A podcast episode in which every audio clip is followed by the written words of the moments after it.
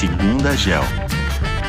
Oi, pessoal, tudo bem? É, meu nome é Giovana, eu sou analista aqui da GEL. E hoje eu trouxe aqui comigo a Marcela, que também é sócia da GEL. E hoje a gente resolveu trazer um assunto que eu acho que está bagunçando aí a vida dos investidores e também de muitas empresas, que é o aumento de juros global, né? Tanto aqui no Brasil quanto lá fora.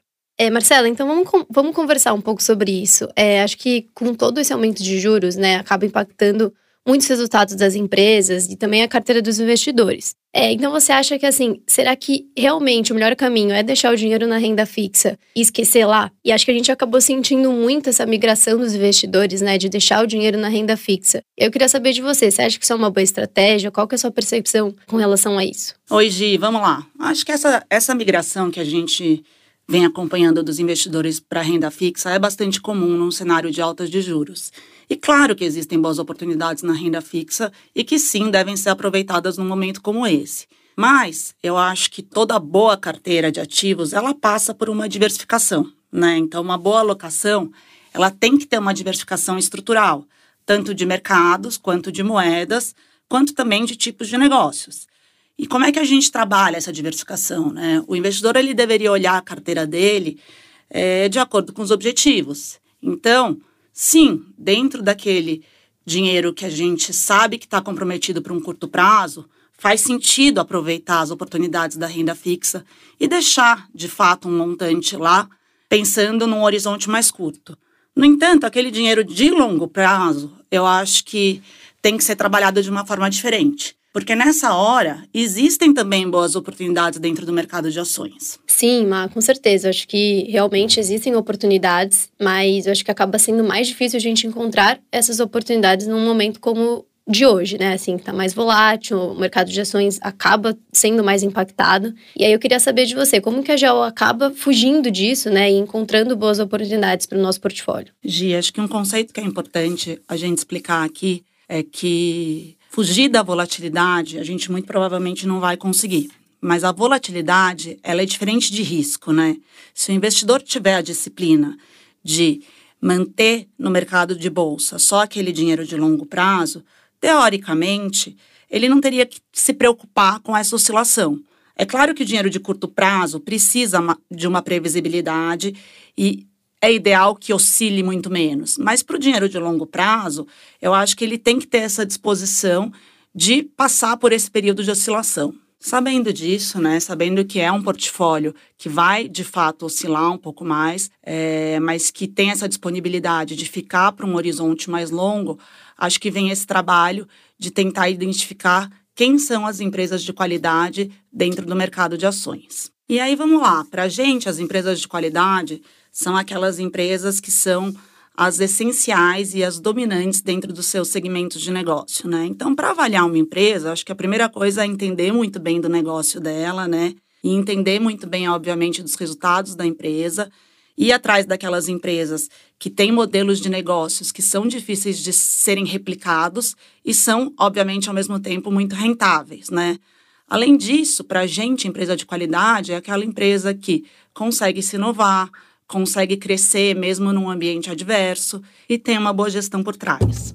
Mas nesse ambiente de juros altos, é importante ter consciência de que mesmo os bons negócios, né, eles vão se separar naqueles negócios que se prejudicam mais e aqueles negócios que eventualmente até se beneficiam nesse cenário, né? Por exemplo, de um lado a gente tem empresas boas, né, com oportunidades de crescimento, mas que ainda não geram o caixa necessário para financiar esse crescimento, né? Então, para essas empresas, eu acho realmente que o cenário ainda está difícil, está bem adverso, porque o custo de financiamento, de fato, se tornou muito alto com essa alta de juros, né? Mas a gente tem também de outro, do outro lado empresas que continuam crescendo, mas já são mais maduras, né? Então elas precisam de menos capital externo para se financiar. Isso faz com que elas estejam muito bem posicionadas nesse momento e possam, inclusive, se beneficiar de um, de um ambiente como esse, né? São, são empresas que a gente aqui, aqui dentro costuma dizer que ao invés de sofrer com a inflação, né, elas são capazes de gerar a inflação. Interessante, mas é legal a gente pensar que existem empresas que causam a inflação, né? Você consegue trazer algum exemplo real, assim, de, de empresa que acaba causando essa inflação? Gi, acho que uma das empresas que é legal a gente mencionar aqui é a Booking.com. A Booking é aquele site de reserva de viagens que muito provavelmente você já usou. Muitos de nós temos o hábito de toda vez que a gente vai viajar procurar no booking.com como que são as tarifas e e muitas vezes fazer reserva por lá, porque lá a gente já tem várias opções, então consegue concentrar tudo num único lugar.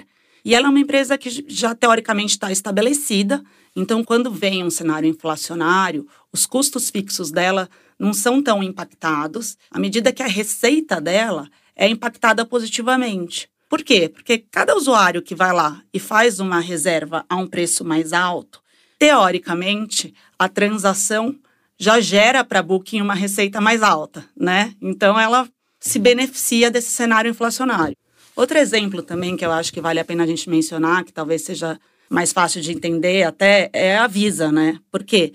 Porque a operadora de cartão de crédito, ela recebe um, uma porcentagem de cada transação que é efetuada. Então, à medida que os preços aumentam por causa da inflação, né, a receita dela é impactada positivamente. Ou seja, quando a gente vai lá e gasta mais, né, consome mais, nossas contas, nossas faturas são mais altas, a gente acaba gerando mais receita para a Visa. Então, assim, tanto o Booking quanto o Visa são oportunidades que estão lá, né, estão disponíveis para todo mundo no mercado de ações, mas acho que requerem aí uma gestão ativa por trás, né, um time de especialistas que esteja realmente identificando cada um dos negócios e entendendo quais são aqueles que se beneficiam nessa hora, que eu acho que faz muita diferença, né? Quando a gente fala que existem boas oportunidades no mercado de ações, eu acho que o grande diferencial está em realmente encontrá-las. Agora, além de identificar as boas oportunidades, acho que boa parte dessa equação vitoriosa da diversificação nesse momento, acho que depende do investidor também. Por que, que eu estou dizendo isso? Porque eu acho que nessa hora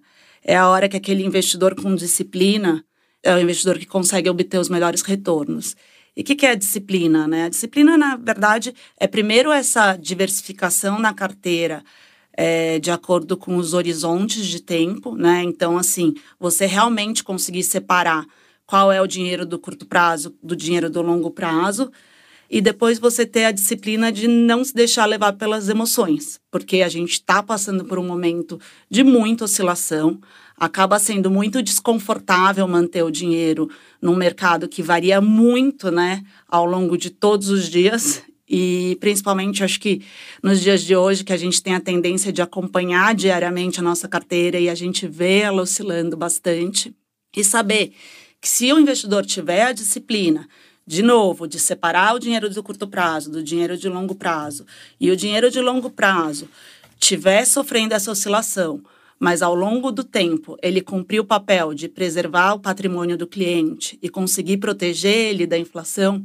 valeu muito a pena passar por todo esse movimento de idas e vindas, altos e baixos, se lá no final ele realmente foi remunerado por isso. Perfeito, mas acho que são estratégias diferentes, mas que juntas elas fazem todo sentido, né? Então, sim, se a pessoa quiser deixar o dinheiro dela na renda fixa, pensando no curto prazo e esperar, é muito provável que isso dê certo. Mas, para aquele bom investidor, né, que com disciplina e visão para enxergar essas oportunidades lá na frente, como você acabou de trazer aqui para gente, a diversificação pode ser um caminho super interessante que pode dar ainda mais certo. Com certeza. Acho que mais uma vez a gente está discutindo aqui a importância da diversificação, né? E, de novo, o quanto isso, dentro de uma boa alocação, é essencial para proteger o patrimônio do cliente ao longo dos anos. Acho que só para fechar, né, Gia, aqui na GEL, acho que a gente sempre teve em mente que uma das melhores maneiras da gente proteger o nosso patrimônio ao longo dos anos é diversificando numa moeda forte e sendo sócio de boas empresas. Então, acho que mesmo num período de volatilidade, a gente continua bastante fiel aí a essa estratégia e sabendo que ela, no longo prazo, sem dúvida nenhuma, é vencedora. Perfeito, Ma. É, muito obrigada pelo bate-papo, pela sua presença aqui. Esse foi mais um Segunda Gel e até o próximo.